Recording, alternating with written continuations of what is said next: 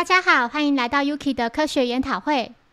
今天要带来第一百零二到一百零三集古装剧演员杀人事件，对应漫画是单行本第十七卷第一百七十话，以及第十八卷第一百七十一到一百七十二话。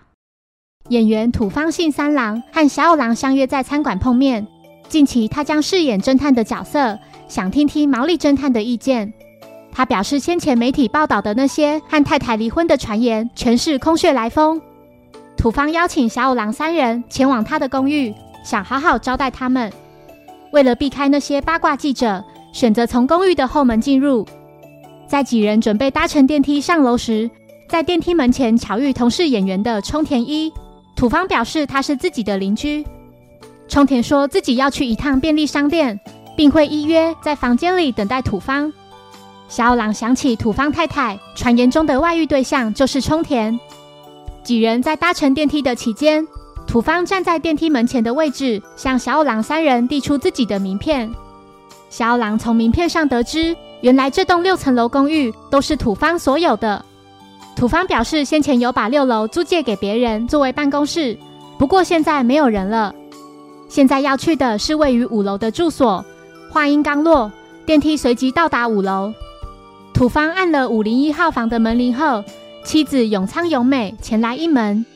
三人看着两夫妻的互动，能感觉到他们的感情很不错。土方请几人先到起居室里休息一会儿。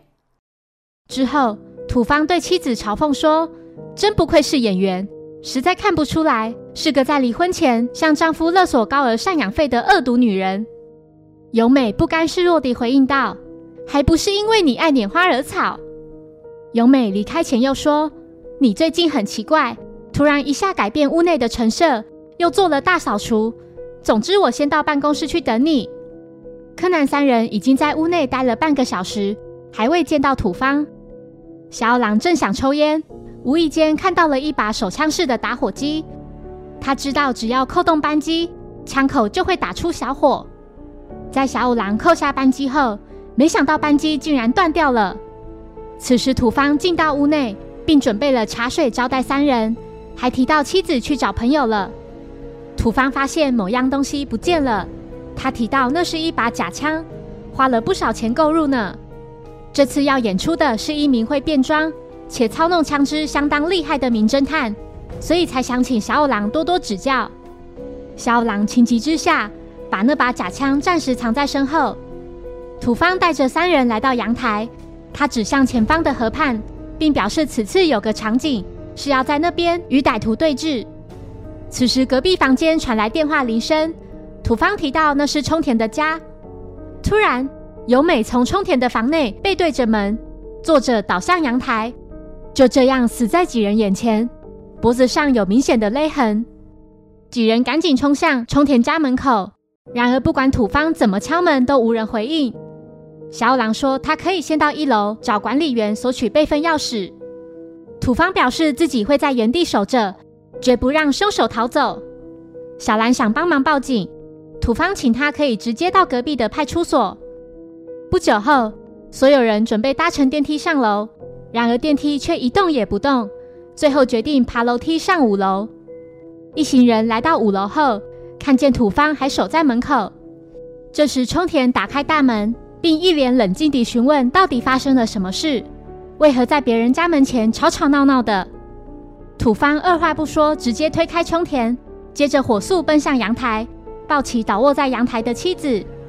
小狼预估死亡时间还未超过半小时，死因是遭到绳索类的东西勒死，而且很可能是条细如吊线类的物品。一旁的冲田百思不解：为何永美会死在自家阳台呢？土方在尸体前哭得一把鼻涕一把眼泪，然而柯南却注意到他的嘴角微微地上扬，露出诡异的微笑。警方赶到后，小五郎向木木描述了事发经过。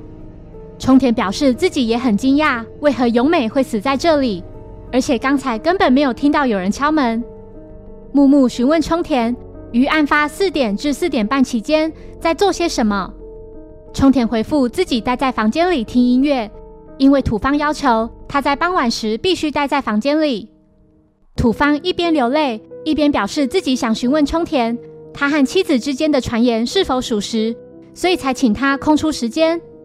小五郎觉得冲田还有其他可疑的动机。众所周知，土方多是出演正义的角色，而冲田却都饰演间谍、情敌或是装模作样的恶徒，这未免也太巧了吧？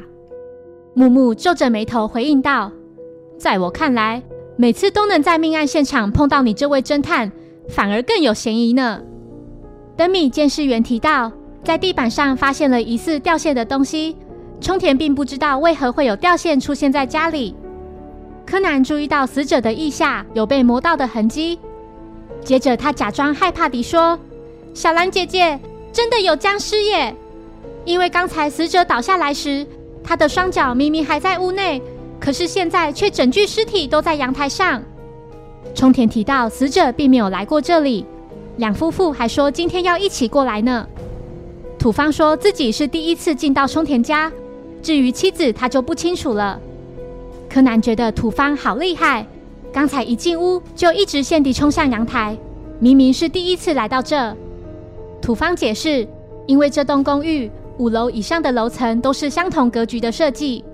此时，高木致电到冲田家，表示现在公寓前已经涌入大批记者，请木木赶紧下楼接应。之后，柯南跟着小五郎及木木一同搭乘电梯下楼。在电梯来到二楼时，柯南从楼层显示板上注意到数字的角落似乎有被什么颜料涂过的痕迹。之后，柯南来到土方位于六楼的公寓。在客厅里发现了小五郎弄坏的假枪碎片，又在沙发垫子底下找到了某样东西。柯南来到一楼，请高木协助调查此事，说是小五郎拜托他的。不久后，柯南麻醉小五郎，并变身为他的声音说：“真正的凶手是土方信三郎。”这时高木打了通电话，小五郎请木木接通。高木通过电话表示自己正在土方位于六楼的公寓里。屋里的摆设，不论是电视、沙发或窗帘等，全部都和五楼相同，可以说是一模一样。唯一不同的是，五楼的客厅桌子上有放置四杯装有红茶的杯子。小狼继续说：“凶手的目的是为了让我产生错觉，死者所倒下的阳台其实不在五楼，而是在六楼。凶手趁我们待在客厅时，将死者杀害。”再将尸体运到冲田位于五楼房间的上方，之后凶手回到客厅招待茶水给我们，接着又刻意把我们带到阳台上，在适当的时机让电话铃声响起，让我们将目光移至隔壁阳台，并目击到死者倒下的那一幕。在那之后，土方马上跑到隔壁房间，不断地敲门，不过再怎么敲门大吼都不会有人回应，因为那并不是冲田的房间。而是土方自己的。然后土方趁着我们到一楼拿备份钥匙时，用事先准备好的绳子将尸体放到下方冲田家的阳台上。凶手应该是先用绳子套在死者腋下，绕上一圈后，再将它往下吊，利用反作用力把它放下去后，再收回绳子。证据就是死者腋下的部位有被绳子拉过之后所留下的痕迹，而且就算尸体不慎掉落至楼底。也可以便说是冲田将他杀害后再扔下去的。之后土方就将他事先调换过的六楼的门牌还原，然后再到五楼冲田的房门前，若无其事地等待我们拿来备份钥匙。一开始我们在搭乘电梯的时候，就已经被土方所施展的魔法给迷惑了。我想电梯里的楼层显示板上面应该有土方所留下的遮盖性墨水。只要把显示板左下方那根直立的线条涂黑的话，就会让数字六看起来像是数字五了。虽说中途会经过二楼，但因为土方在电梯里将名片递给我们时，他的身体正好遮住显示板。另外，高木现在应该会在六楼发现有个奇怪的东西掉在地板上。木木立刻致电询问高木，高木表示确实有在地板上发现一个铁质的尖形物。小五郎请高木翻开沙发的坐垫，里面应该有个被自己藏起来、上面沾有指纹的某样东西。高木将坐垫翻开后，发现里面有一把模型枪。小五郎向土方道歉，在等待他的期间，不小心弄坏了那把假枪。也就是说，一开始如果没有被带到六楼，根本不可能碰到那把假枪。此外，把尸体弄倒的方法，也许是将吊线缠在尸体的脖子上，再把线绕过窗帘或是其他地方，保持上半身直立的姿势。等时机一到，线就会断掉或松开，是个很简单的小技巧。土方认罪，并表示他无法原谅妻子和冲田有染。另外，因为想筹钱拍新片，所以才企图利用妻子的保险金。